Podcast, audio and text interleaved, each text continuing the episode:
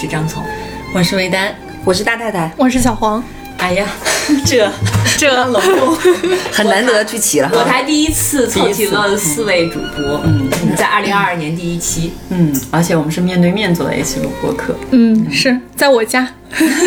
哎，我我先想有个提议，就是感谢一下我们那个远在海外的那位听听听众，他现在应该已经在国内了。哦，嗯，他他给我们寄来了，每个人都寄了一大堆的礼物，特别感谢他。嗯，是，呃，因为他给我。在 ins 上面其实有写写了长长的一封信，然后上面有说，就是他所到的每一个地方，他给我们买礼物的每一个地方都是听着我们的播客去去买的，所以他写信告诉我们说，那也算是你们也走过了这个路程吧。嗯，特特别用心。对，而且他给我们写的卡片上，嗯，就祝我们两周年快乐。我们自己甚至都不太记得第一期是什么时候，但是他记得。对对对，特别感动，谢谢他。嗯。而且这么说来的话，这个自由之秋的播客的诞生，基本上到现在为止都是伴随着疫情的哈。疫情之前，嗯，疫情之前，第一期是咱俩嘛，嗯，我和张女士，大概几月啊？十二月，十二月，那就十二月底不就疫情开始的时候嘛？一九年嘛，是这样的，一个随着疫情诞生的播客。是，我我们觉得反正挺奇妙的，因为 就有一种遥远的相似感吧，嗯。那今天进入今天的主题，嗯，因为新年又开始了，然后呢，我们在新的一年里其实还是有挺多期待的，所以今天呢，我们借助一本书来表达一下我们的期待，嗯，就是有一本叫《答案之书》的书，其实这个也不是我们第一次知道，很多年前就好像在什么综艺节目里啊，或者是。嗯，一些什么电视上看到有一些明星，他就会 会有一个什么问题，然后翻翻翻这个书里就会给到你答案。这个书还挺有意思的，就是每一页呢，它都会有一句话可以来解答你的疑问。嗯。这个书上一版出的时候，其实已经是很是很火的，然后之后就出现了很多版本的盗版，啊，然后这次那个文景又重新把这个正版出了一遍，然后做的还挺精美的。我刚看到这个书拿在手里，嗯，然后那我们今天要怎么玩呢？这个游戏？嗯，我觉得我们可以每个人想一个问题，嗯，然后这个问题其实四个人都可以翻一下这个书，出来的答案一定是不同的，嗯嗯。这个书它其实前面有提示的，就是说你用十至十五秒集中精力思考你的问题，一定要心诚。嗯，好的。呃，比如说那个问题可以是这样的：这项新的工作好吗？或者我会幸福吗？这样子。然后拿起这本书呢，你就翻动书页，默念或说出你想问的问题。嗯，停在感觉合适的时间。嗯。嗯，那个就很玄妙，是吗？对，嗯，感觉让我想起了那个我前段时间去泉州进那个关帝庙嘛，然后他们那个仪式特别的意思，一般不是会拿一一大桶竹签嘛，然后抖抖抖抖掉在地上嘛，然后他们还会，嗯，除了这个仪式之外，还有一个仪式就是有两个竹片。那个竹片会上面刷着红漆，然后他们会一直往地上摔那个，好像要他那个名字好像叫什么胶，然后一直往地上摔。那个对，那是就是六爻里头的。对对对，摔了之后就看，如果是两个两个正面都是有漆的，或者是两个背面没有漆的，或者一正一背有漆的。就代表了不同的意思，嗯，然后那个关帝庙的香火特别的旺，我我都得挤进去，就特别挤，嗯。嗯，然后大家你就听在那个庙里面，听见那个往地上摔竹片的声音此起，对，然后我还记得就是咱们在疫情之前，基本上每年都要去东京嘛，然后大概在三四月份的时候都会去浅草寺，然后去求签，嗯，呃，每年都会去还上上一年的愿，这样子，他那个签也挺便宜的，就是但是很很准。上面就会就会有一张纸，最后出来会一张纸，然后上面写的什么上上签或者大吉就之类的这样的，然后底下写一些诗句，吉祥话。诗句，然后它是嗯可以有解解读的，然后你也可以自己看，有的时候还挺准的，它那个是吗？是浅草寺，我记得我上次去的时候就抽到一个下下签，然后就很生气。你就拉黑了前草铅笔要留在哪儿？对。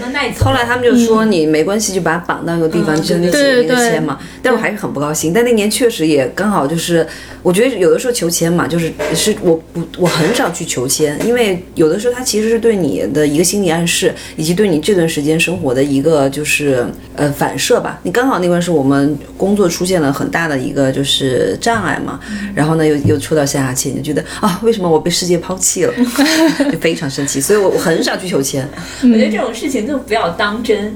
嗯，对你求完之后看看过之后忘记就好。没有大太太都当真的。但是你不觉得这就是一年一度的那个封建迷信的那个 时间吗？每年就算塔罗，算算星座，算星座，算那个，我是算易经嘛，去那边算那个找那大师算的就是易经，他就是算六爻嘛，然后就跟我说他是拿几个那个铜板，哦对，一样的，就跟我说的就正反面，对，然后算那个，我第一次看见那个东西，嗯。但是我们这个答案之书其实相当于是一个娱乐活动吧，就是比如说到年底大家都聚在一起聚会的时候，就跟你玩那个什么牌。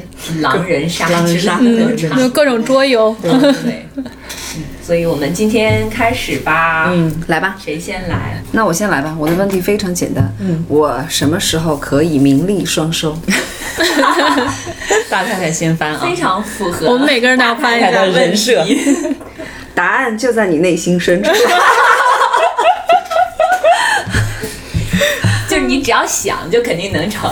嗯，好的。愿望成真你。好会讲话，张女士太会讲话了。那还是同样的问题，我什么时候可以名利双收？我来，什么？它会引起轰动。哦，对你名利双收的时候会引起轰动。那那说明你很高调。我中了五百万的时候，我一定会告诉你们的。现在五百万已经就是我们这五个亿500万不够了。大太太已经看不上了。那天是是不不不，五百万我就够了。不是你你知道之前他们说就是说通货膨胀嘛，或者说那个就是那叫什么？就是说呃，你看大家愿望就是以前就说中五百万，现在觉得五百万都不够了，五百万可能买房都有一个亿才点困难了。是小目标。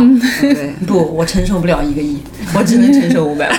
够了，就有这点钱就可以，这点钱。就可以回答他的下一个问题了。对，轮到我了是吧？啥很适合我。什么？人要知足嘛。一年之后，浙江不再重要。怎么样？一年之后，我嫁入了豪门。不重要，不重要，不重要。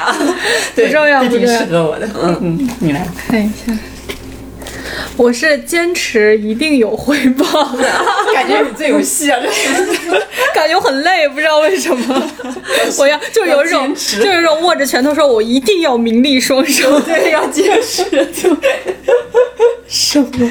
来下个问题，这么快？这么快，不分析一下吗？吹什么哎，你们 你们有没有你们有没有那一种感觉，就是迷离双修没法分析就。是当一个人说，不管是我们上学的时候，还是长大之后，当一个人说我我非常刻苦用功，我昨天熬夜了，然后我考出来一个一百分的成绩，然后另外一个人呢，就是我随随便便，我每天玩儿考出来一百分成绩，大家可能更喜欢那个。每天都在玩儿，然后大家那不是喜欢，大家是羡慕。羡慕就是不用学，吃不胖。对对对所以对对就是那些明星都会说，呃，我我并没有什么减肥，我就天、嗯天生就这么瘦之类的。但是大家喜欢吗？不喜欢吧？我觉得你会就引起嫉妒吧。就为什么就是不真诚我觉得就觉得就会觉得不真诚啊。嗯，你看别人每次问我说你是不是吃不胖的体质，我说不，我一定会吃胖，我都不吃饭的。嗯，是。这样就大家心里会平衡啊。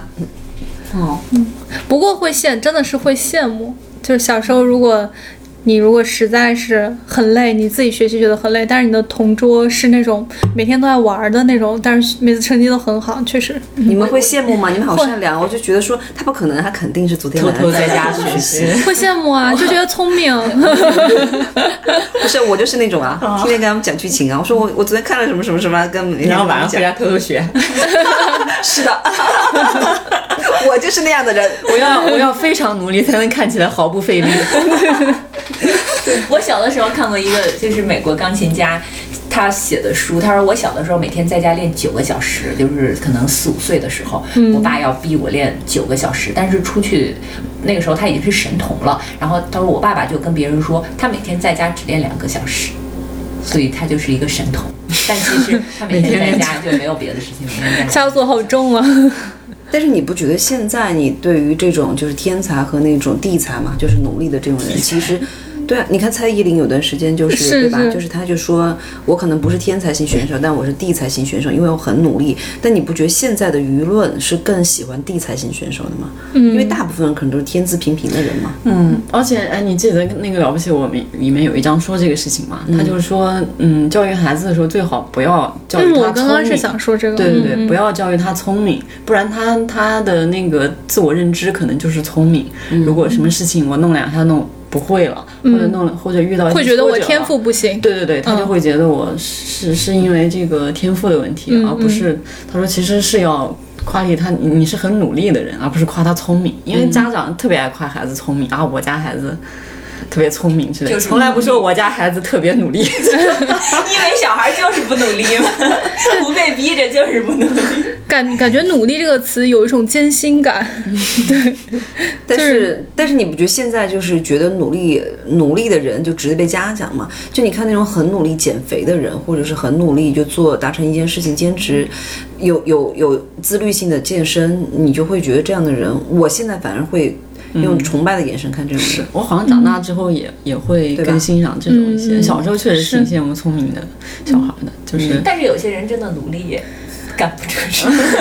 就是小，我觉得现在咱们是应该会欣赏，呃，可以长时间做一件事情的这样的人。嗯嗯，我记得上次聊那个聊足球的时候，说到那个，哎，C 罗，嗯，是是是，对，C 罗就是他就是又又聪明又有天赋又努力，对是他，他保持他自己的运动机能，他现在都快四十岁了，嗯然后但是他运动机能都还特别好，他一定非常自律的一个人。是是是，因为有一些天赋好的人，他自己是知道的。嗯，就同样学一个东西，要更老师快一点。讲一遍，他就是学得快，对他就无法理解那些慢的人。肯定是知道的，大家都知道，嗯嗯，活一活一段时间就知道自己的天赋。脸书，只是只是那些天赋差的人，并不愿意承认。对，那下一个下一个问题，下一个问题。小黄问，我吗？哎，我问了一个非常实际的问题啊，就是这，但这个问题适合我们所四个人回答，就是我们什么时候有第二套房？我因为我最近在看，就是因为我们家这个房子呢，我我觉得现在还可以，现在住还行，但是比如说我的父母，如或者是我家属的父母来的时候，其实会有点尴尬，就不知道该怎么住。然后呢，非常巧的是，我家隔壁的小区，高档小区。我家隔壁的小区，我在窗户就可以望到它，而且我们家隔壁小区是那种就楼间距非常宽，所以它的那个阳光肯定会非常好的这种这种户型，然后整个的房房子的房型、小区的环境，然后位置都非常合我的心意，都非常完美。我我现在纠正一下 你的这个问题，我们更确切一点，因为在北京的这个呃政策之下，不是什么时候有第二套房，而是能换房子。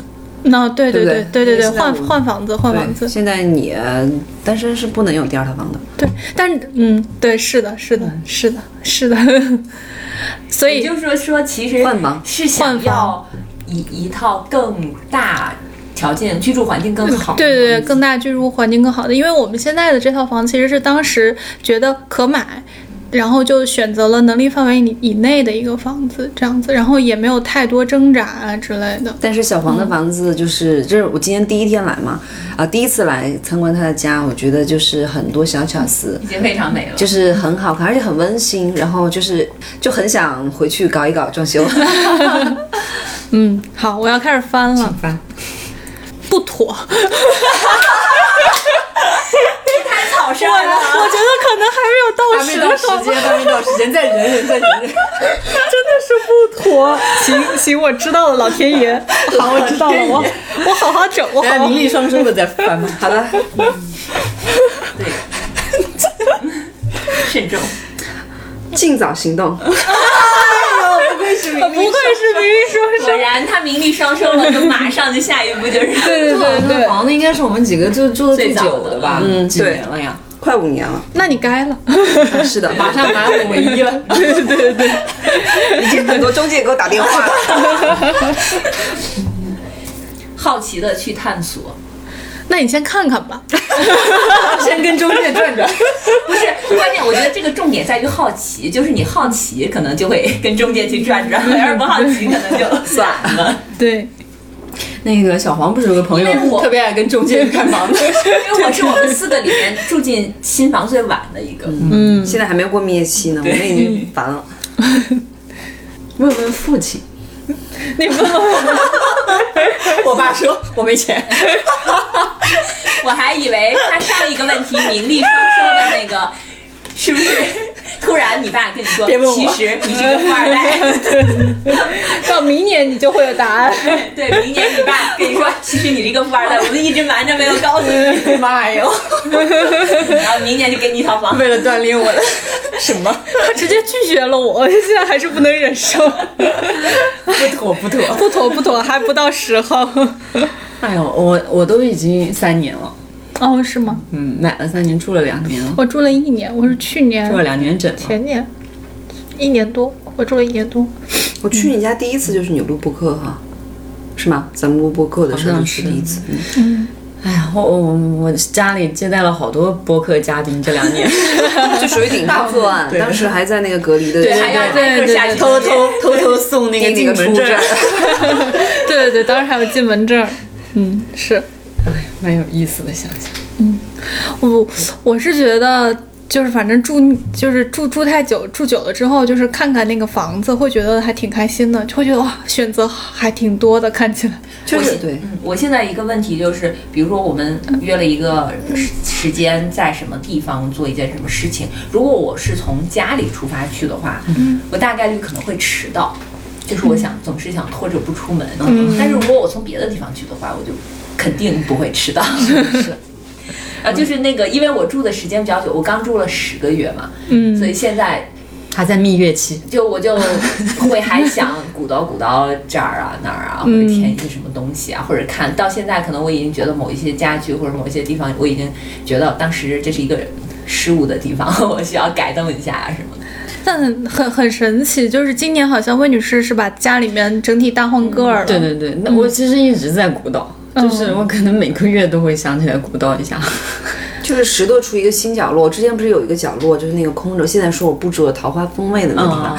那地方本来是那个我以前没有安那个就晾衣服的。我觉得首先我不需要那个就是烘干机，我觉得就麻烦嘛，没必要。其次呢，我觉得就晾衣服就增加湿度挺好的，因为我以前南方人嘛，来北京就这种晾衣的条件就觉得太幸福了。但是那个地方确实很，我是一个衣架。就是以前租房就是剩在地上的衣架，但确实是就显得很乱，然后呢也不方便。后来是在那个魏女士的那个名媛的家里看到她弄的那个窑的那种，就是升降的那种，对对对，你觉得还是方便？这样的话就可以把那个地方给收拾出来。后来我就是东东东搞西搞，搞了一个电动的那个升降的衣架，就把我那块区域解放出来以后，就开始摆了一个那个蝴蝶的那个那个那个那个叫什么？凳凳子，那个凳子，然后呢，嗯，再就放点花，然后就是就觉得特别好，那就是我的桃花味，桃花味。是。我们今天其实也也也把家里面稍微拾掇了一下，就是呃阳台，之前阳台一直就是住进去，住住进来之后，其实阳台一直都没有太太收拾。然后今年就因为买了很多植物，然后呃也买了几块几块板子，然后都钉到那个阳阳台的这个这个墙面上了。然后阳台现在看起来算是一个能看的阳台，之前其实阳台还挺挺荒的，嗯。对，你们阳台感觉特别适合夏天的时候，就是在那儿坐在那儿看书，然后喝杯酒啊，听点音乐什么的，是是是，小丛林的感觉。对，我觉得家里面有点植物还是就是挺好，挺有挺有生气的。嗯，因为我一般是买那个鲜花，是因为我的绿植养不活，就土培的东西都养不活，我仙人掌都养养死了。就那年回去以后，发现那仙人掌，你知道是一个奇形怪状，感觉就是从那个外星植物一样，就就这个就那个叫什么柱？就这么高的那个仙人掌，最后是扭成这样了，都已经 就是变成褐色了。就仙人掌都能干死，你想想我的，你不会是三点才回家的女人？嗯，哎，我最近在看一个韩剧，就是《酒鬼都市的女人们》。哦，我知道那个，好好看啊！就喝完了酒在那发发疯的那个女的。她其实是那个，她其实我觉得有点像那个粉红女郎，就是她讲三个女朋好朋友的故事，只是说她们的人设都是很爱喝酒，然后。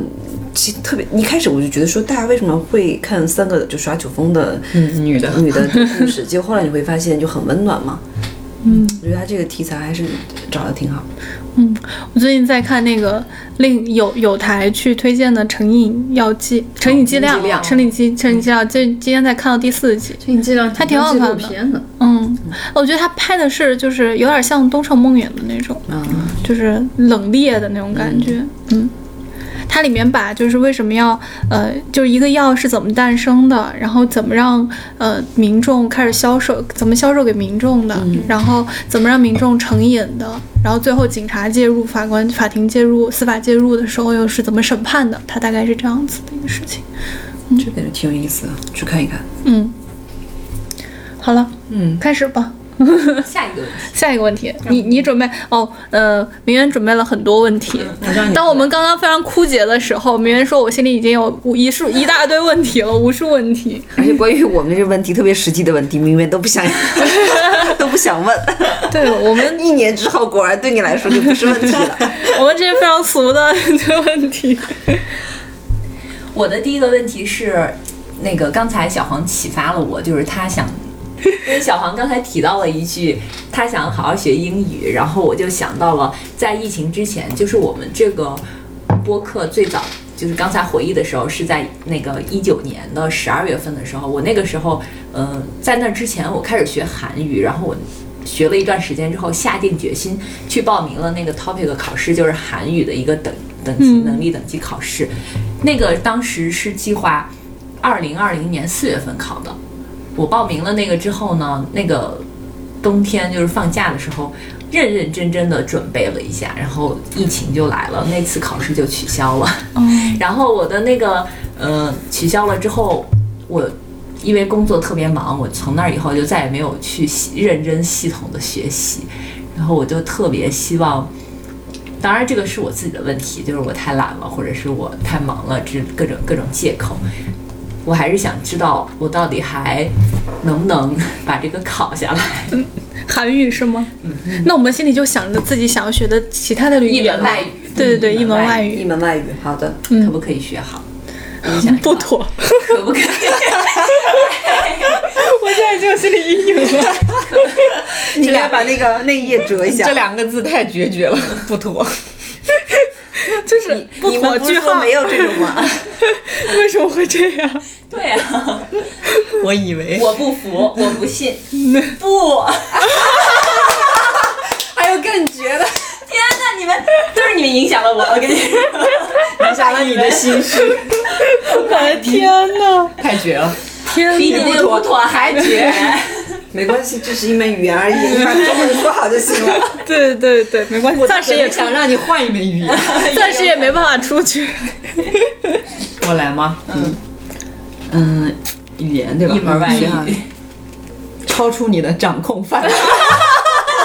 怎么回事？我们一个语言类节目，我们不适合学语言，我们好。天哪！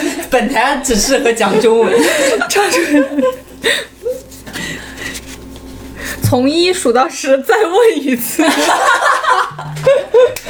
什么？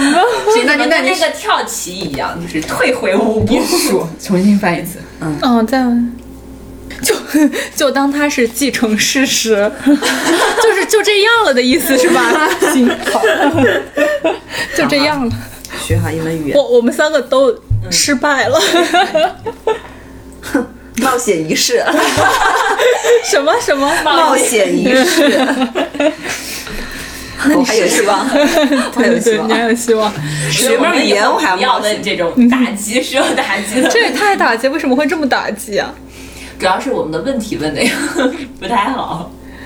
那我们如果问那种，如果我们学，就是我们怎么样才能学不好一门语言的话，真是学不好，你不学就学不好。不用问，没有这个天赋。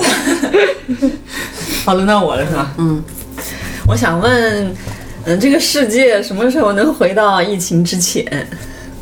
不多。没关系，这个问题我们我们四个答案呢，你选一个好的信不就得了吗？什么？这长长的一口叹气为什么？你可能遭到反对，世界反对了你。来来来，什么反对？为什么呀？它是答案之书，不是应该？我找到了规律，我找到这个东西的规律，让我来试一下啊。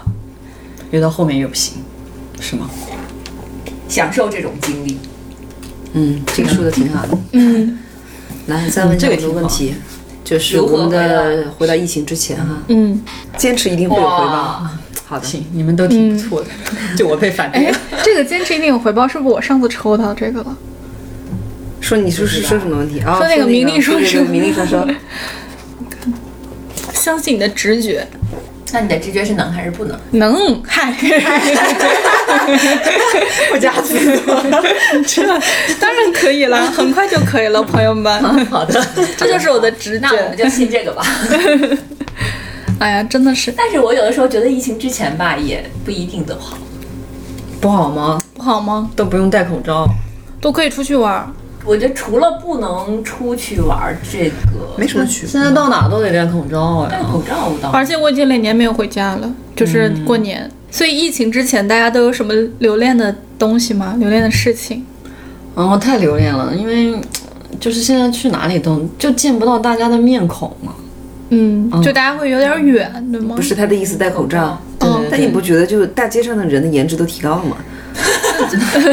只有我觉得露出了一个看眼睛看大家各种各样的面孔还是挺有意思的。嗯可能我比较喜欢观察别人吧。嗯然后嗯，也不能出国了，嗯主要是不能出国。其实不能出国这个事情，我觉得影响还挺大的。如果继续这样的话，你就不知道，就比如很多人想留学啊什么的，嗯，不知道什么时候能出去。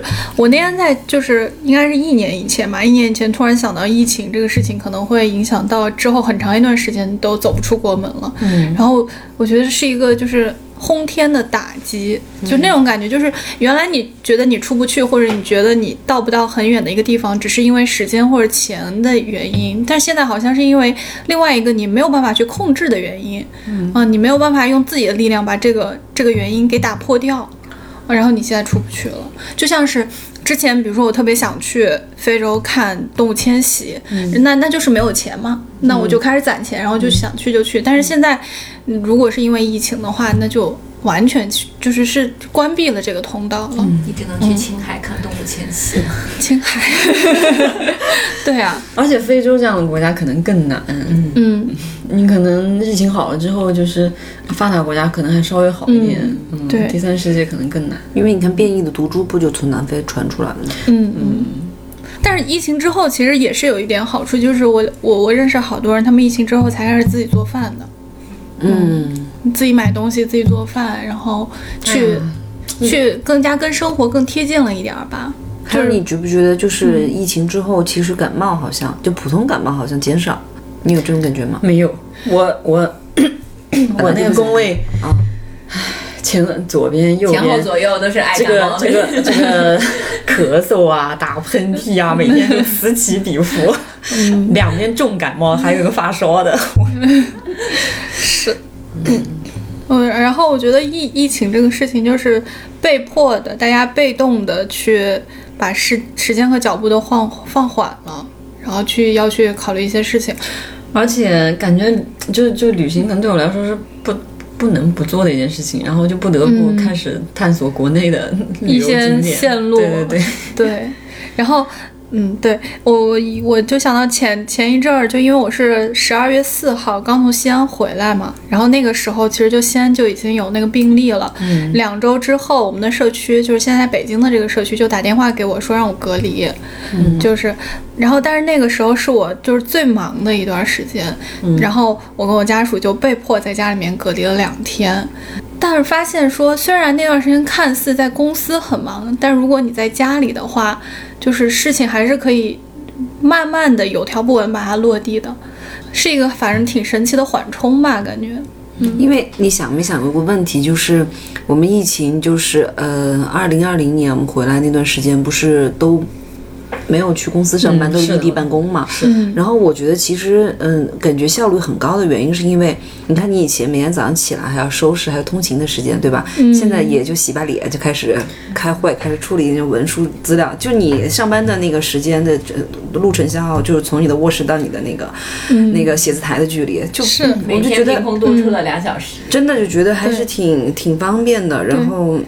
我觉得那段时间其实对我来说还挺好的，因为每天晚上玩剧本杀，玩对吧？对，就觉得每天晚上玩两个多小时剧本杀，就觉得还挺有意思的。而且就是因为减少交流嘛，又不能出去，就是我们互通有无都不行，去那个串门也不行。那个时候就觉得还挺近的。我看了好多剧，看了好多书那段时间，而且就白天工作，工作完了以后就看书看剧，然后也减少不必要的交流。我我自己觉得那段时间心很静，还挺好的。嗯，我觉得刚开始吧，嗯，就自己，因为我很早就回来了，我大概初十就回来了，嗯，然后等于自己在家待了快两个月，一个半月吧。我们三月，我三月中旬第一波要百分之五十可以去上班，我说我去我去，我实在是不能一个人在家待着了，就一个人在家待着，就每天就自己做饭，然后工作，然后到了六七点钟我就开始运动，然后做饭又。吃饭又不能不运动嘛，然后就运动一个小时一个半小时，然后就洗完，然后就开始跟大太太，然后在一个群里玩剧本杀，玩两三个小时，有人沟通，有人说话，嗯，就是我我反正这全套事情我每天都要做一遍，就是因为厌烦，因为你不能 对对对，因为要要要买菜，要洗菜，要做饭，然后工作啊，运动，然后。对，就其实排的还算比较充实的，就是，但是经过连续弄一个半月之后，我确实有点厌倦了，就是一个人做饭吧，也做不出什么花样了，也也挺累的，嗯，然后确实想想出门跟跟大家在一起了，就是。就想接触一些人，想聊会儿天儿什么的。对对对，那段时间确实，嗯，对我来说刚开始可能比较新鲜，后期挺难熬的。嗯嗯，是。好的，那就相信我的直觉，很快就能好了。好的，对，我就想问，会不会那个，嗯，随着年纪变大，会越来越有智慧一些？完了，你万一你翻的，我刚才想问的不同，跟他一样，就是说我我会不会更 聪慧，更比之前会更嗯有差不多的有智。就在各个事情上都更有智慧一些，当然会了。这为什么不要问他？这这个要笃定。也 当然会了，也不一定。为什么呢？不是螺旋式上升吗？现在对什么事情让你产生了那个对自己的怀疑？难道还是因为数值那事儿吗？别这样，过去了。不是我的问题，可能是有可能你觉得是螺旋上升，但实际上并不是。你为什么会觉得就是自己的螺旋上升在外界？因为你知道的越多，可能会觉得自己越蠢。那不是一个很好的一个胡适不是曾经说过吗？怕就是就是他不是说过怕什么真理无穷，嗯，进步有进步欢喜那样子。因为我妈也是，她不是她不是之前觉得自己特别，我跟你讲我妈，嗯，她之前觉得自己特别博学，然后 知道好多就是就是历史相关的东西。但是她自从去年开始去那个博物馆当讲讲解员之后，她发现大量的知识涌融入进来，然后她自己。就特别慌张，他他就跟我说：“哎呀，怎么办？我觉得好多东西都不知道呀，就怎么办？怎么办？”然后我就引用了胡适这句话，他现在变得非常坦荡，就是我就是不知道，但是没关系，慢慢来嘛。嗯，哦，我刚刚想说，嗯，我其实现在有这种感觉啊，就是。因为很，我平我从我以前的论调可能就是，哎呀，以前的那个事情，反正再来一遍，我还是那么选嘛。但是实际上回头来看，还是很多事情都会都是会后悔的，不可能不后悔的。嗯。但是，嗯，但是当时觉得啊，我就我就的认知就到这儿，我也只能这么选。嗯。但现在其实，如果看的越多或者经历的越多了，之后回去看，啊，还是因为一些认知上的局限。嗯。就是，对对，没有那个智慧。嗯。那那你这个有没有智慧是谁来判断的呢？就我自己嘛。嗯，那你还就别别问他了。好吧，可以非常高兴的确定。好，嗯，好的，这问题可以结束了。你们都不翻了是吗？我们都这样。这是一个违心的节目。我不管，万一他抽到不妥，你再也不敢翻这个已经有心理阴影了。我真的是对。咱们不打算问问红色那本儿那个问题吗？因为这个书是有两本的，有一本红色，它是爱情对，我们就问爱情的吧。好，现在来问爱情。你对过往的爱情感到满意吗？嗯，这个还需要问答案是书吗？我很肯定的可以问 哦，不用问啊。那你对将来的爱情有期待吗？啊，这个倒可以问一下。嗯，换个情况的话，这可能会不错。今天怎么回事？是有是有什么隐喻吗？请问？可以，我收到了，收到，收到，我来看。嗯，收到。这是我们对什么爱情还有期待吗？期待嗯成为自己所幻想的，成为你自己所幻想的。你怎么想的，你就就是什么样，往好里想。想要多好有 想开点儿。明年你又可以嫁入豪门了，名利双收。零零手手，哦，就就就往这个方向想，不要想别的了。行行行，就就清空你的日程表。你太忙了，所以影响了你的爱情。对对对，你要多多多放点精力我要精力加入，豪门，我要做那个全职主妇了。多放点精力在爱情的事情上。好的，嗯不要老老不要老把人家当成一个问题问题。不要牵扯进去。他这个还挺神奇的，确实不太适合 走入爱情。好神奇啊！这个当当时刚才那个问题，就是你你对你过去的那个满意吗？我也是非常不满不满意。展开讲讲。就是你现在回想起来，你所有经历的爱情，就是觉得你自己还是不够成成熟。你你是觉得你自己在过去的某一段感情里面不够成熟，还是说你你对这一段关系是有疑问的？就是我觉得是我自己，是我自己不够成熟，然后有点，嗯，但是我觉得每个人可能都要经历这个阶段。比如说我们去年不是大家都在看，我们在那个节目里也有聊过的那个综艺嘛，嗯，再见爱人哦，对，就是那个那个综艺看完了之后，呃，你就会发现，其实你在想你之前的感情经历的时候，就有很多相似的地方嘛，就是那种相处模式，因为那个里面有好几对。大概他们可能代表了大多数人吧，就我们不可能像具体的某一对，但是他们每个人身上发生的一些事情，可能我们都经历过。嗯如果是现在的话，你可能能想明白，嗯然后你可能处理的更好一些。但是在我以前经历的这些里边，我就处理的其实并不好。嗯比如，嗯，就比如说男性，他有的时候会会有一些普通又自信的这种状态，然后，嗯，他自己就是在。你你就看童晨杰那一对里里边，就是他其实男性他是自己不知道的。当他嗯好像其中有一个环节是他看到那个回放录像的时候，他发现啊，原来原来他可能之前有有这样的这种失态的状态。嗯但是我在过去的时候，可能就可能跟童晨杰的那种也经历过这样的。心态是一样的，就是崩溃，然后就放弃。嗯，嗯，也许这个人并不是一个坏人，或者是怎么，而且我那时候单纯的以为就是我不喜欢这个人了。那如果现在再看来，也许如果你能很好的处理的话，嗯就是你们的走向可能会是另外一种状态，或者是怎么样，也不一定就是说最后能在一起，或者是分开，反正就是那个走向是不一样。嗯嗯，张女士说这个挺有代表性的，就是年轻的时候很容易缺乏耐心。嗯嗯，嗯我是一个极度缺乏耐心的人。哎，但是我有个问题啊，就之前不是就是有专门关于这个感情的问题，说感情是一个。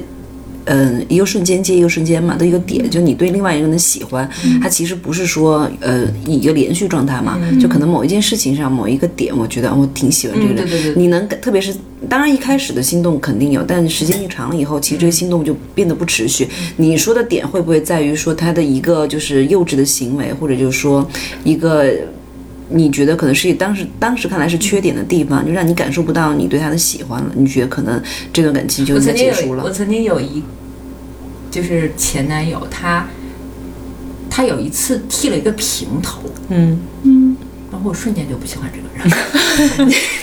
你们白羊座也太可怕了。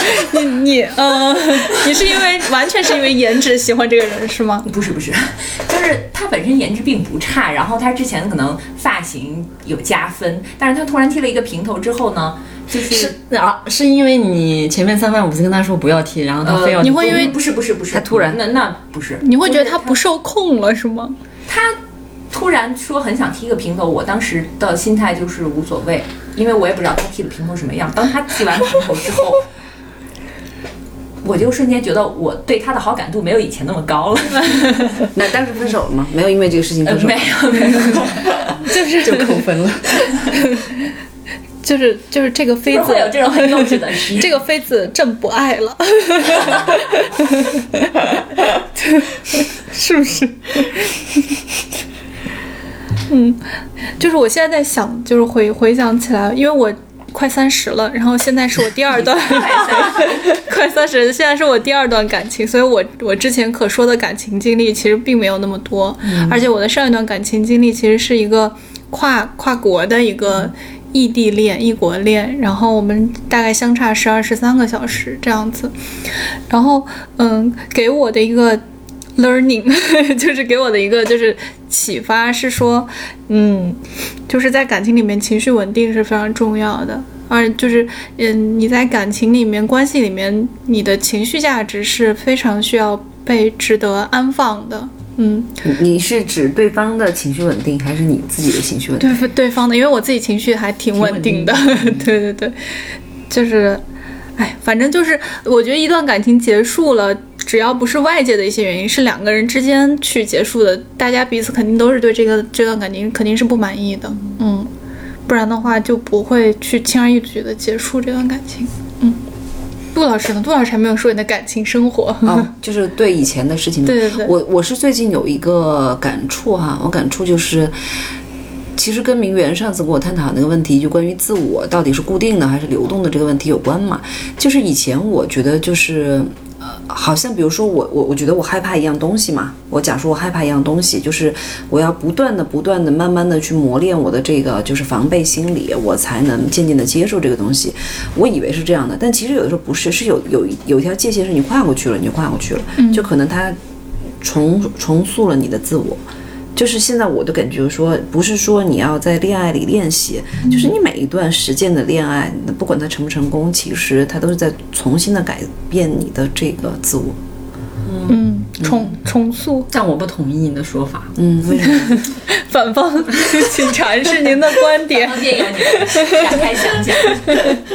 因为因为他觉得，嗯，可能经历一个关系之后，就有一有一点改变，有一点蜕变嘛。嗯。但我觉得，嗯，无论是亲密关系还是还是日常的这种成长，我都觉得特别的缓慢。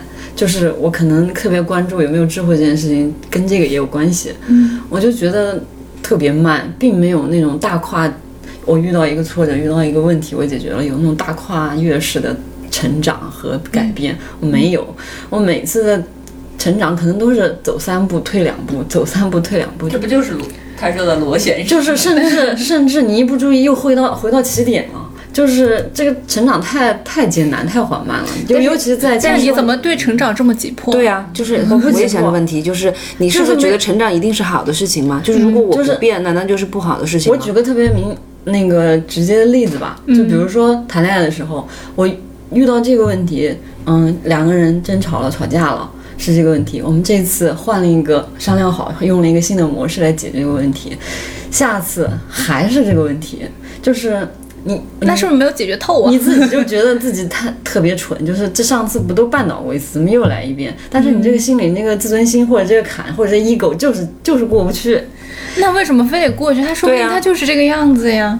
不是啊，就是比如说我们俩找到这个方磨合的方式了，但是你下次遇到同样的问题的时候，你又不愿意。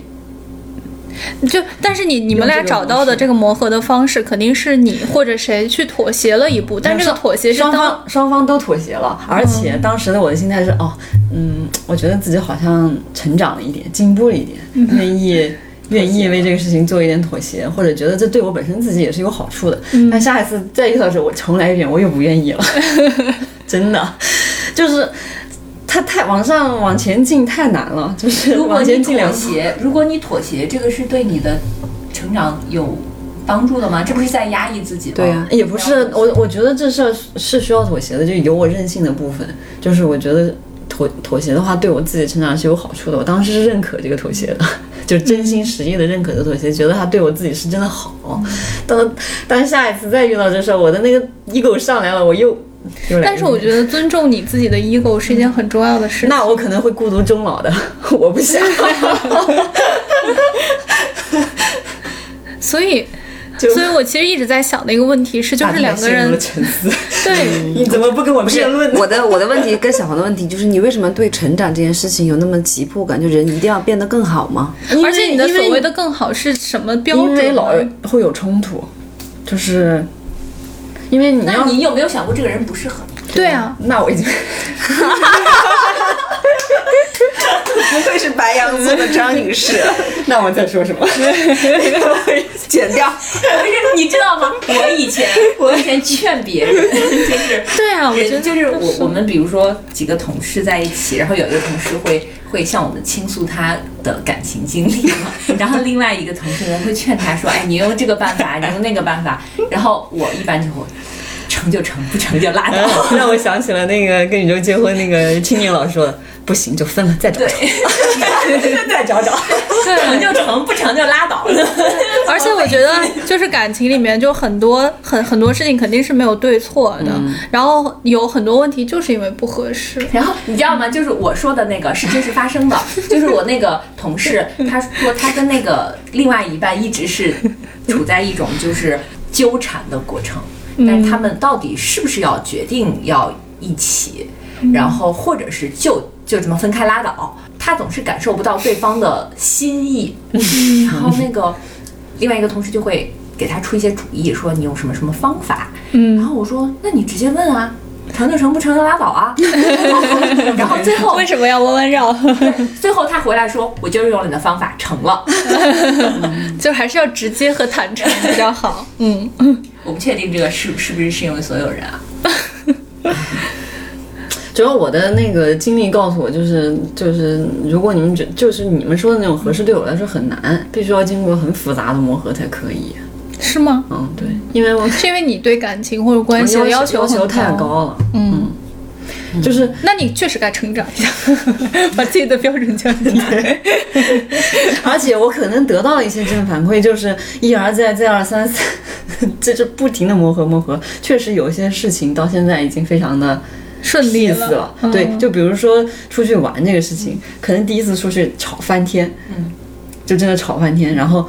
嗯，第二次出去可能闹了一会儿矛盾，稍微好一点啊，然后第三次、第四次到第四次，哎完全没有吵架，哎，你出去玩可能要经过一次、两次、三次，我也很好奇为什么吵架？出去玩儿怎么还吵架呢？出去玩可可不容易吵架嘛。说说是不是真爱就出去玩儿，当然知道了嘛，对吧？关键是你吵半天回来还能有第二次、第三次，我嗯，那那就是啊，如果就是年轻的时候就哎算了算了，何必在一个人身上浪费时间，就不合适嘛。嗯，就是就是很容易放弃，就不也没有耐心去解决问题嘛，觉得啊天下那么多人，还还不差他一个。现在看来我还是不够成熟。哎，所以后来现在我大大家会发现天下那么多人，他确实都确实什么呢？确实都不合适，就必须你哼哧哼哧的一点一点磨，一点点磨才可以。那我觉得就是至少这个人是让你愿意付出，而且对方也愿意跟你磨，有的人他磨磨他也不想磨了，嗯，是可能是这样。哎，所以我还是比较好奇，旅行里面会遇到什么样的问题？啊，就是你对这，你不可能当对方不存在，对吧？你对对方肯定有期待的非。常多，特别多。比如说那个我我订火车票，那你订酒酒店，店吧。哎，但是你想个问题哈，就是为什么就比如换一个人，这个人是你的朋友，你这还是这些问题。对他的要求不一样啊，对，对就是你就没想过这个问题，要求不一样对吧？要求不一样，你的预你的心态期就对预期就不一样，心态就不一样。嗯，嗯，而且尤其是女生，可能觉得啊，你可能要稍微照顾一点女生之类的嘛，啊，就这种，就是他想去这儿，他想去那儿，然后就其实这个我觉得还好，但是我觉得就是因为你在那个不是你的日常的这个 schedule 里头，你的情绪容易极大化。就比如说早起就很烦，然后累了也会很烦，就真的是不自觉的脾气就会上来。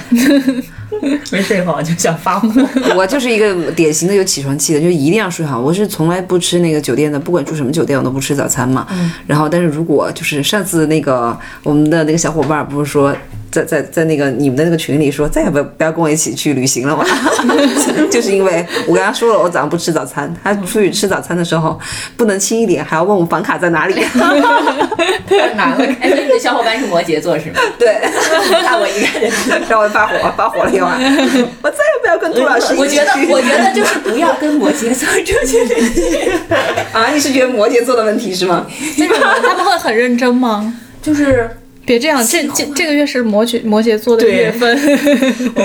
你会觉得什么？没关系，没事说吧我保护你。我我是一个上升摩羯的人，所以我就哦，我是下我是月亮摩羯。啊，那那你也不行，就 是就我会很分裂，嗯。有的时候吧，就非常随性，我不愿意按照计划，完全不愿意按照计划，我想干嘛就干嘛。嗯但是有的时候呢，一旦我认定了这个计划，如果有人来打打破这个计划的话，比如说我们说好了几点起，你为什么不起？对吧？你已经说好了，是你已经认定，好害怕就是就是这种，就是别人就可能会觉得压力很大，就会觉得你这个人很奇怪。是是是，我们双子好像不存在这个问题哈。对双子是这样，就比如说今天在群里，就如果其实比如说我们已经约好了干什么，如果没有人催，就没有像你这样执行力强的人，所以我说张女士是一个执行力非常强的人。如果她不催，我就会默认这个事情就不存在了。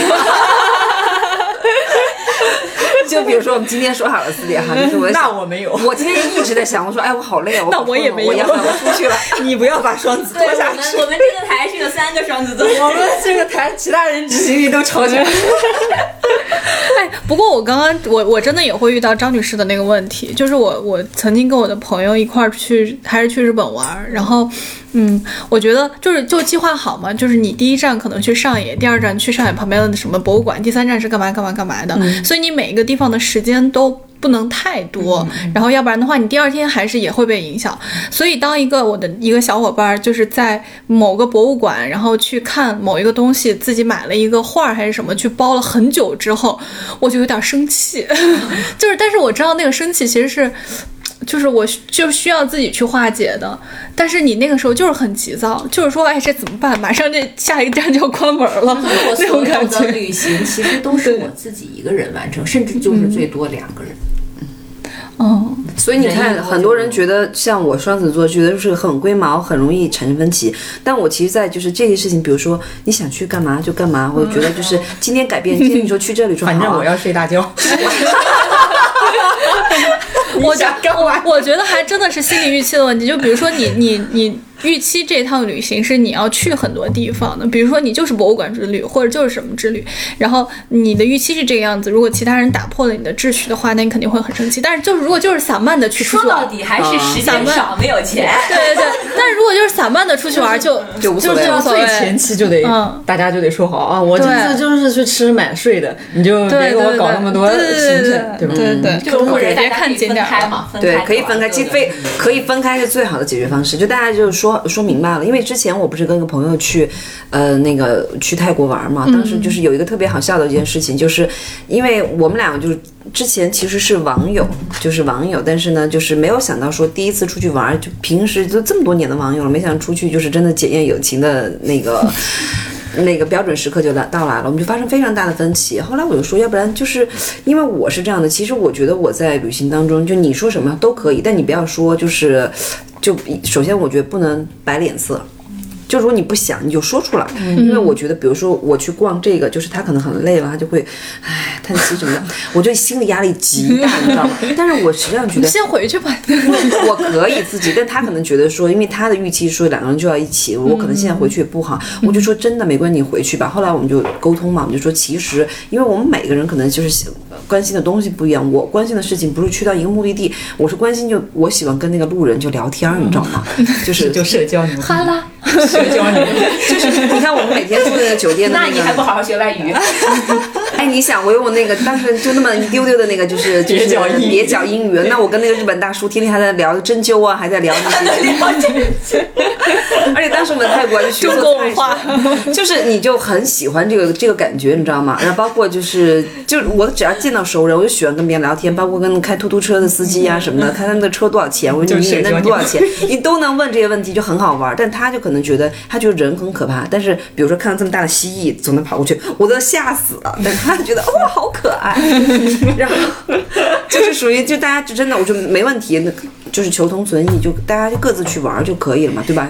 对，就是我觉得跟朋友朋友朋友是可以这样的。你比如说情侣的话，你两个人本身一起出去各玩各的，那你你出去干嘛？而且那个出现矛盾的时候，容易扯到别的，翻旧账，我跟你说把前面，因为跟朋友不存在旧账这种东西嘛，嗯，就是容 容易心里别的没没理清的情绪哦。我是一个就是特别容易冲动并且没有耐心的人。然后我我曾经跟摩羯座一起出去过，然后摩羯座属于他没什么那种探索欲，嗯所以吧，就是我来说，哎，我觉得这个特别好，我们去这个，或者是这这个是，然后突然又想到那个特别好，一起去那个，他就跟着，这样也挺好。他也也不会多说什么，是吧？就是你你来安排，嗯嗯嗯。嗯嗯然后或者是呃，还就是其也跟星座没有关系，也有一些其他的朋友是，嗯、我们就会说，呃，这个东西特别好吃，我来吃过，咱们今天中午去吃这个。嗯。然后，但是我们当早上出发的时候呢，就先去一个其他的地方嘛，比如说去一个博物馆啊，或者去一个什么，然后在那个路上走的时候，就会发现很多新的什么嗯。咖啡馆啊，什么小店呀、然后我说，哎，这个很好，进去看看；那个很好，进去看看。然后当到那个吃的那个地方，已经是晚饭了，嗯也会也会有这种情况发生。嗯，这个很其实很考验你的那个旅伴的那种。耐心。对我我我这我觉得就是就是两一个人出去，还有情侣之间出去，还有就是三两个朋友出出出出一块儿出去，我们那一次还有八九个五个人一起出去的，我们五个人去日本。对对对，然后还有就是特别多人，就因为我我其实经历过，呃，我们一到过长假就会吆喝朋友们一起出去，比如说爬山啊，或者一起到比较远的地方，然后一去就去十八到十个左右这种。然后如果是特别多的话，就是大家我们每次的行程是这样子，在临出去之前呢，会吃一顿，就是会吃一顿饭，对对对，出发宴。然后嗯，每个人我们一般都会是就是男女比例比较平衡，一般是男孩儿去订一些，比如说机票啊或者车呀，就是行程之类这些东西，然后去看一些景点。然后女孩儿一般是订酒店，然后一般你出去都是长假嘛，都会出去到就是七天或者是更更久，然后女孩就分着订酒店这样子，然后会有一个大的行程表，然后就按照这个行程表去走，这样子就感觉是一个旅游团的那种感觉。就其实一个人出去，然后两个情侣之间出去和一大堆人出去的感觉真的还挺不我觉得一样的。我没有这个能力，我只能适合一个人出去了。其实我看到那个表就已经。但是其实我觉得跟一大群人出去，你才不会不太会有出现太大的矛盾。对对，越是人多越不会。对对你你会克制一点。对对对对它不是你能那个有情绪的场合。对对对，而且。啊，就就是就是大家都就还是一个社交场合，如果一大堆人出去还是社交人格在那儿。对对对 就是礼礼貌貌的 那真人格都贴到一起了。对，哎呀，回忆了一下美好的旅游时光。哎呀，太美好了。所以大家去年去过哪儿吗？我哪儿都没去过啊我我去年这两年去了蛮多地方的。我今年年初一想，去了三个地方旅游。去年，嗯，清明的时候去了杭州，嗯然后，嗯，十一月份还是十月份的时候去了大同，哦，大同我也去了，大同太好了然后。十二月份去了福州和泉州。你都是去玩儿是吗？嗯嗯。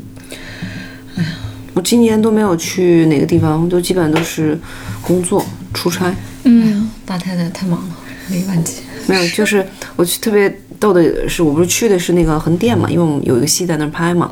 然后它横店它是要先坐车到呃坐飞机到义乌机场，然后呢，我这就今年基本上全部都是享受的那个提前下机的那个待遇，就是因为它那个。它那机场好像是个军用机场，就它跟其他地方管制，我不知道是不是不太一样。今年不是那个，就是好像有人把我的那个信息给盗了，就是我护照信息，就给我打电话说我是从那个就是国外回来的，然后这个是这个就是这个系进了那个出入境大厅的那个系统，不知道怎么回事儿，我还就是打电话去问，想说是不是我的护照丢了，结果护照其实都过期了，非得说我是今年西班牙回来的，然后入境，你知道吗？然后这个信息是诈骗吗？不是，是我机场，你你知道第一次是这样的，第一次我去的时候就说。哪哪个哪个座位哪个哪个座位的谁谁谁，请你那个就是您的朋友来接你，就刚刚落机的停机坪的时时候，我想说那是个军用机场，我说我的朋友就是军方的，我说我的朋友这么有本事吗？居然就在停机坪来接我，有本事。然后呢，第一次就是那种啊，就是心里有点那个就是期待的然后又觉得有点打鼓，有点期待的感觉，让所有人都看着，然后我就从那个我的座位里，就是把很早就把行李箱就给我开档，你知道吗？然后我就出来，出来了以后，刚刚走到那门口的时候，我说谁来接我？他说我说朋友怎么会在这儿接我？他说哎，你跟着他走就好了。结果看到两个穿白大褂的那种黄鹤服的，我当时。想多了。对，当时我就知道怎么回事儿了，然后他就开始查嘛，然后就说我，我说这太可笑了，我说你跟我，我就看我的行程码嘛，就就是我根本就没有出过境嘛，然后后来就是他说那可能不知道怎么回事就错了，但是呢，就这个信息一直没有被更改，所以呢，就是后来我每次去那儿都是这样的，后来到最后的时候，我说今天人家都认识你了。当时有跟我同行的人嘛，我就说来，你们今天看看，我今天又要就是享受那个 优先下级的待遇了。果然刚刚飞飞机停稳了，然后就是哪哪哪个做的 谁谁，请你优先下机。那白大褂，我估计都认识你。说哎呀，又是然后我。然后我都是这样的，我说我真的没有出镜。我倒是想，心里还有一点点暗暗的窃喜。我觉得这种这种心态也还挺挺神奇的，就是虽然好像不是特别好的事情，但是是一个很独特的事情。已经习惯了。名利双收就差利了，你已经出名了。好的，哦，我想问你们，嗯，觉得爱情在自己的人生当中重要吗？嗯，你先看看，不妥。你先看看，好，我先看不妥。这里应该没有不妥吧？我现在已经太害怕了。把这视作前戏。哦，嗯，什么意思啊？什么写什么意思？爱情只是我的前戏吗？嗯，那不太重要。后面是婚姻，感觉不是很重要后面是婚姻，但是那你觉得，嗯嗯，也爱情是前戏。我解读的怎么样？解读的非常好，我马上要结婚了。不要太过多愁善感。你多愁善感吗？你在你你你是不是最多不多愁善感？对呀、行就行，不行拉倒啊！但你这是不是逃避多愁善感呀？是因为你可能多愁善感，你你把它你把它关闭掉了，是不是？对对对，你把这个多愁善感的通道主动关闭了。哦，这是真的，啥意思？就是重要，重要呗，对你来说重要。但可能是因为他现在在我家。但是是但是真的吗？嗯，就是我是说，但是确实是重要的吗？哦，我是重要的。但是你不觉得我我对于我来说，我觉得好像就是，你有的时候觉得不重要，但是呢，就是一段时间平淡生活没有爱情的时候，你又特别想。但你要说它多重要，我觉得就是个调剂，对我来说。嗯，我觉得这个事情不能给人有太多的情绪的压力和负担。如果一旦有情绪压力和负担的话，就想把这个事情甩掉。就不能是负面的，对吧？对对对，不能是负面的。嗯，而且我还是那种，就是它引起我情绪的巨大波动了，我也就不太喜欢。对对，它就是它就是它影响到我的生活里面的其他事情了。那这个是那这个东西就就赶快定，对对，嗯，走吧，就这种感觉。他不是那种，比如说其他的生活里面所有事情都要为他让道的这种感觉。嗯。啊，他一定会影响我的，嗯，就对我来说，嗯。但是对魏女士来说 是最重要的事情。这这个东这个这个事情是你说它重要，就是因为它能提供情绪价值嘛。当然不是情绪价值，肯定不是只是欢乐开心的情绪价值，就是痛苦、悲伤也是它对我的价值。啊，我我不排斥痛苦、悲伤这个情绪。哦，嗯那我可能是有点排斥的。嗯嗯，因为感觉在其他地方的痛苦和悲伤也不少，就是为什么要在一个就是供养情绪的、滋养情绪的一个地方，还要去消耗你的情绪呢？哦，那你对他的认定是他他必须滋养你，对吧？嗯，对啊，哦，肯定是，啊，那你觉得不是？那你你在感情里你所求是什么呢？我觉得 自我成长。那你不就苦修是吗不？能让你自我成呃长。不能啊！你看我跟那个朋友相处一派祥和欢乐，就你 你一定要以为是非常，我我是一个很好相处的人，但你一定要非常苦才算是成长不是。非常苦，我只是不排斥苦而已，我不是追求苦，你们为什么要是？灵魂拷问。我只是不排不排斥，没有追求痛苦，嗯，知道吧？那如果比如说让你快乐的成长，快乐的教育，快乐的成长，那我感受，如果没有痛苦，你能感受到快乐吗？你感受不到的。哎呀，怎么办？不知道过分有该怎么。哲理了是吗？对对对，不啊，我感觉没有对呀、也可以也可以感受到快乐乐。呀。嗯，不啊，我不觉得。嗯，可能快乐的程度也不一样吧。而且我觉得就平静也快乐。哎，不过不过刚才说的就是嗯，就是怎么说，我还是挺享受延迟满足这个事情的。就是及时的快乐对于我来说吸引力不是特别大，现在就目前这个阶段。不过刚才说的就是先有就是有痛苦，才能更加感受到快乐。这个事情在我练车的时候 深有体会。就是可能感受的是很复杂的情绪，嗯，嗯，就是那种那种快乐或者别是是比较复杂的，不是简单直接的那种。对，就是哎呀，我一定要跟大家说一下，就是我考科二的时候，第一次是没有考过的。他不是有两次机会嘛，然后第一次都没有考过，请问你就失败了。就是雨刷器，雨刷器，就是我我两次到最后一步的雨刷器，然后都就是就因为雨刷器的原因开始报警，然后就没过，为什么会诶为什么会涉及到雨刷器啊？就碰到雨刷器了。哦。啊？你说打灯的时候，对对对对。最后一个是侧方位倒对过，对对对对，就每次都卡最后一个，然后我就特别沮丧嘛，然后那个那个时候对我来说就是痛苦的，就是我那天就在想，就是如果我一次性的都过的话，那觉得那我觉得这个事情可能是理所当然的，嗯，但是我把这个事情考了两次，然后第二次去考完之后过的时候，我就狂喜，对呀。就是狂喜，对呀、跟你一次嗯。过的感觉是不一样的但是，都过了呀，就是不会啊，你看我一次过，我就会觉得我真的太聪明了。我真的拿证书，你看我一次过一百分，然后就全都这样，就觉得自己啊，我是不是天才啊？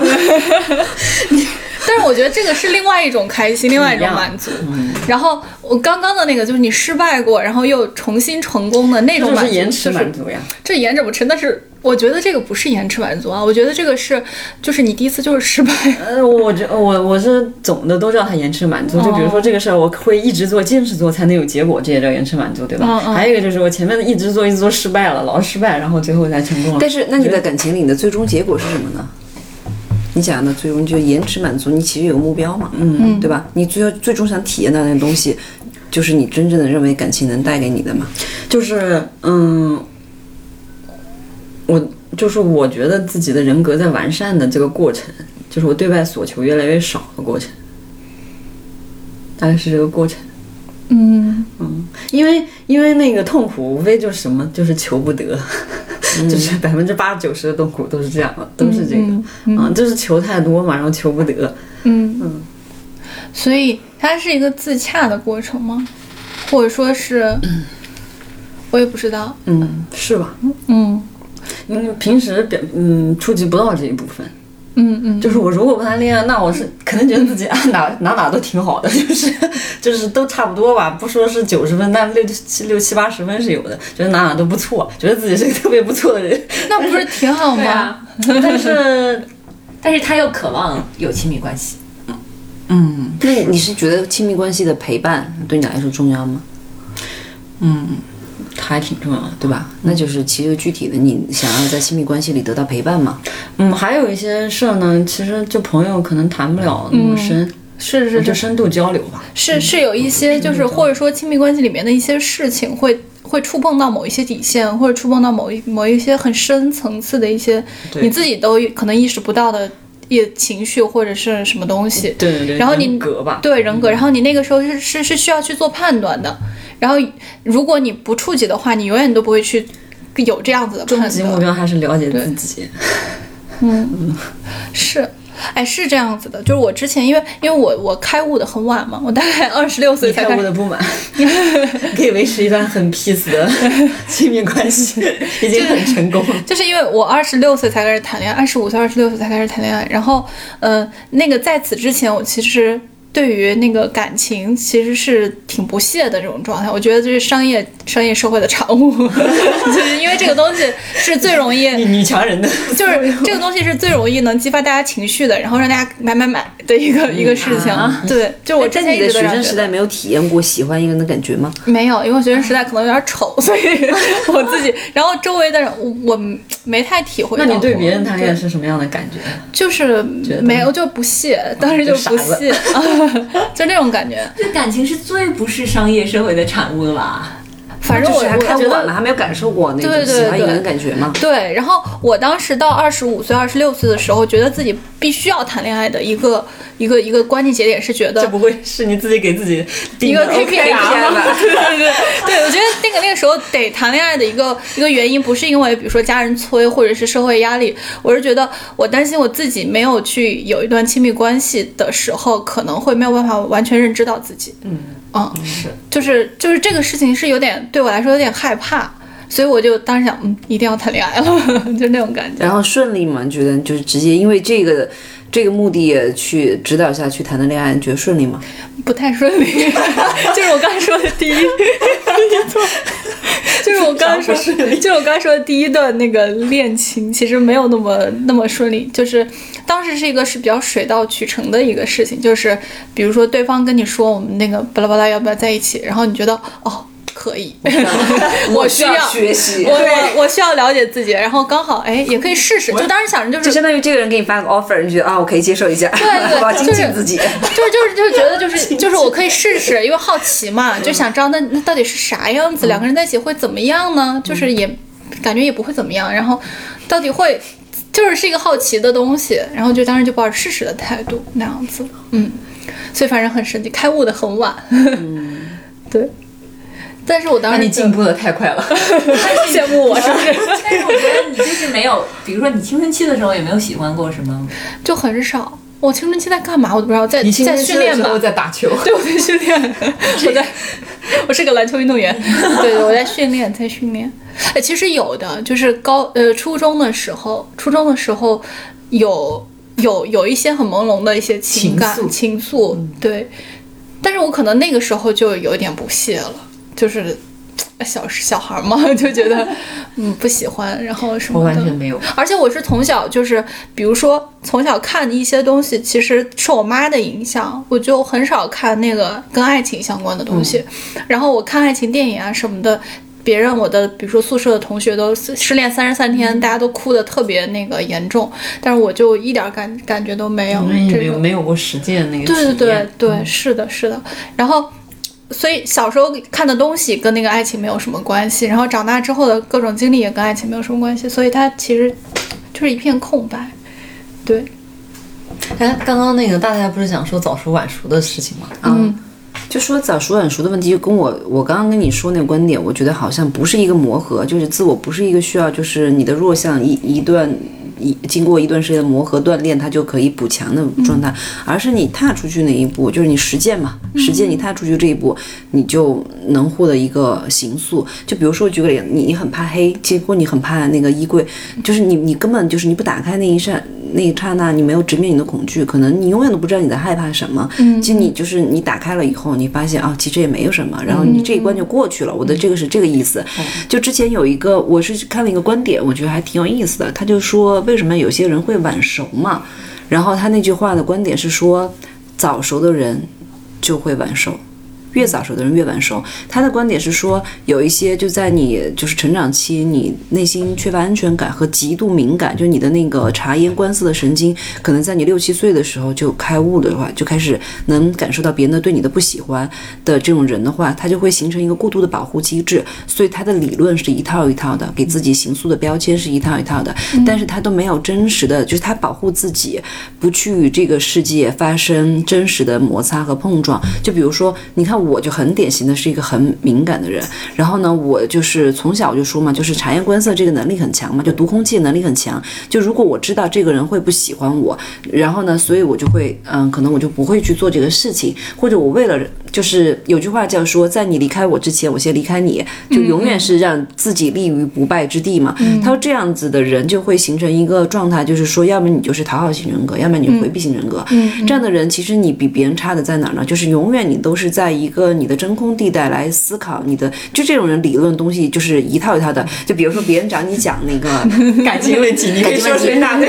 对你很多理论知识，但是呢，就其实你你缺少的就是实践经验。但有一种人，就比如说就突突突的，就是那种他是比较社交不敏感，以及或者他有钝感，或者就是不怕丢脸，不怕那个，他就有积累了大量的实践经验，他其实可能就会这个跟这个社会的规则也好，跟这个社会真实情况发生的那个交接触更近。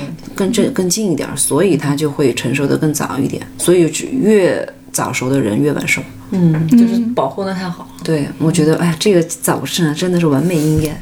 我，你看，我不用谈恋爱，我也可以静静啊，我也可以认识我自己。啊 又开始了，理论吧，理论吧。你是叫什么？思想上的巨人，行动上的矮人。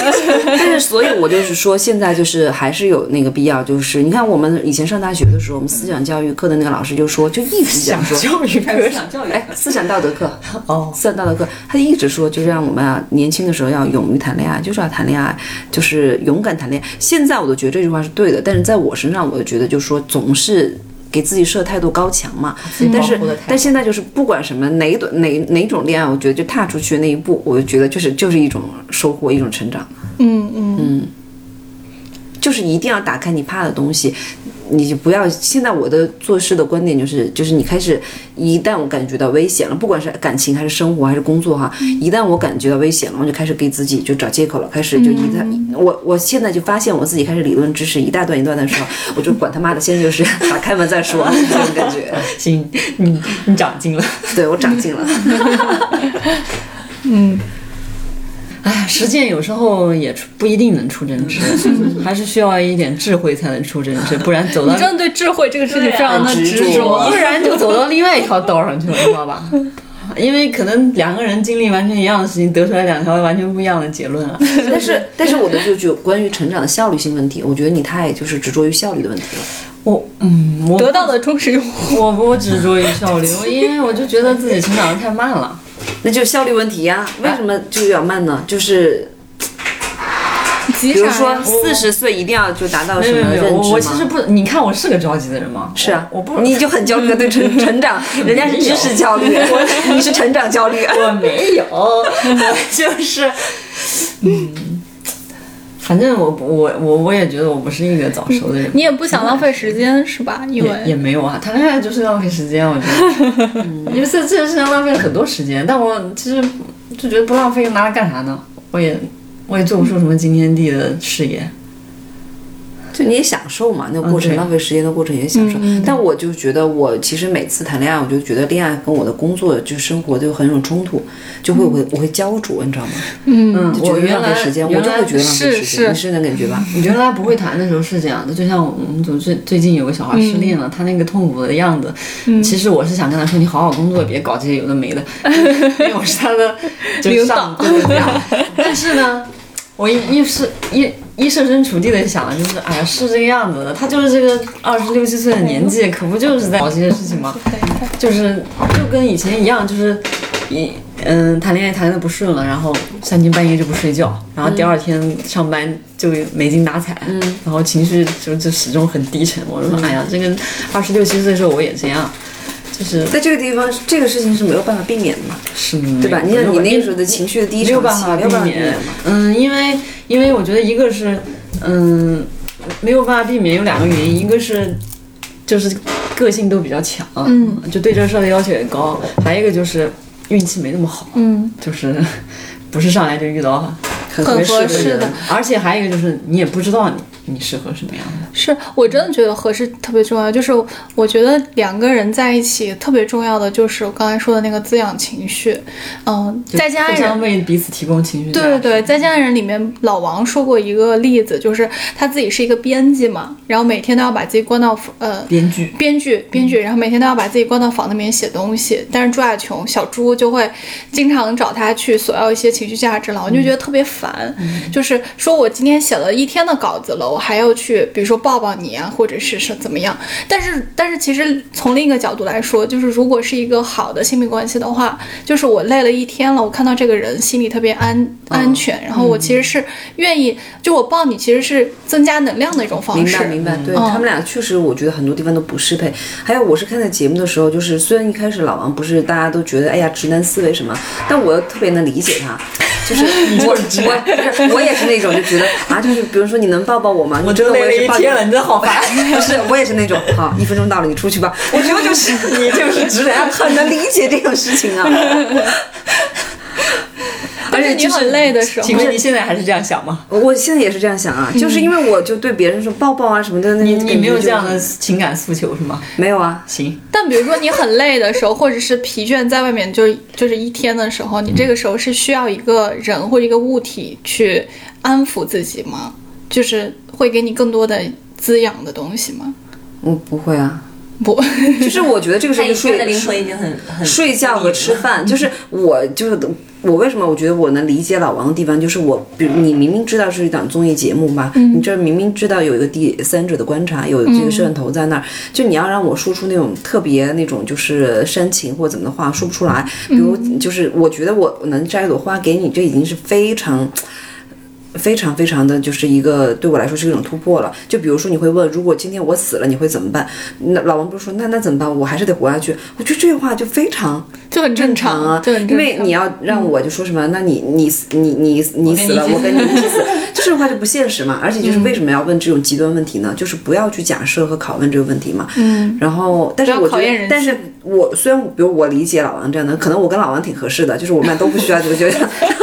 那你们俩都不用找对象啊？不是我的意思，就是说他们俩不适配。我觉得他们俩只是不适配。就比如说朱亚琼就喜欢就说哎抱抱或者怎么样感觉，但是呢老王却因为我之前有朋友也是，她会觉得说她男朋友当时就觉得他们俩不合适的点就在于，她说他是那种情感非常的冷漠，就是他不喜欢那种肢体接触，比如说哎我抱他，他会说你走开。那为什么要谈恋爱啊？对，后来就分手了嘛。我觉得这是这样的，就我平时，比如说咱们一起走路，我也很烦别人这样对吧对吧但是你在亲密关系中不是的，就是你一定是愿意跟这个人。他觉得谈恋爱都不要挽着，那就别谈了，那你确实。一前一后走着。对，并排都不行。你可以拉拉我的衣角。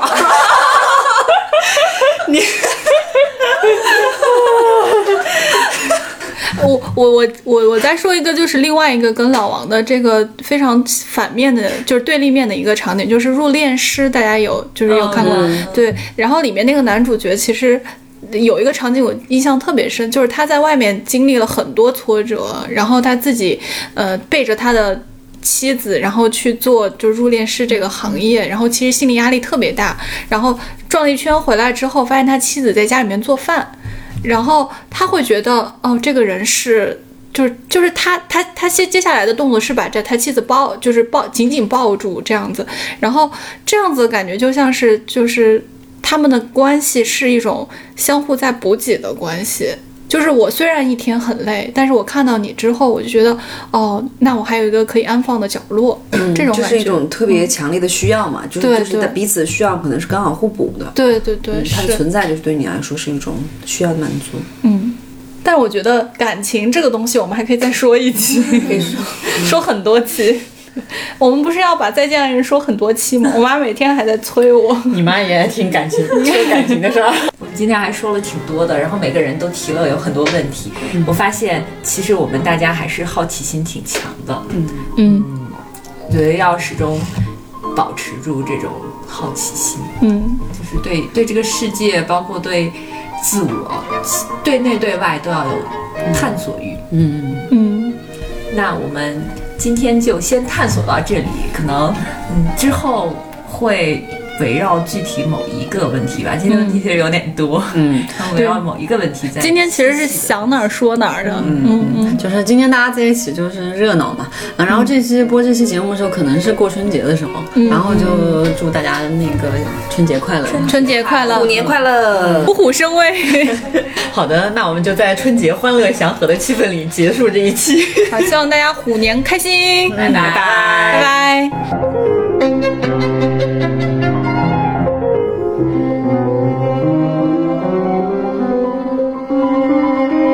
自由之秋是一档泛文化类播客节目，我们会在这里分享所见所闻、所思所想，从读书电影到美食旅行，从婚恋情感到职场成长。我们想和更多有趣的灵魂一起，以微观生活记录时代流动。我们希望这里可以成为一部自由而真实的私人生活史，欢迎关注。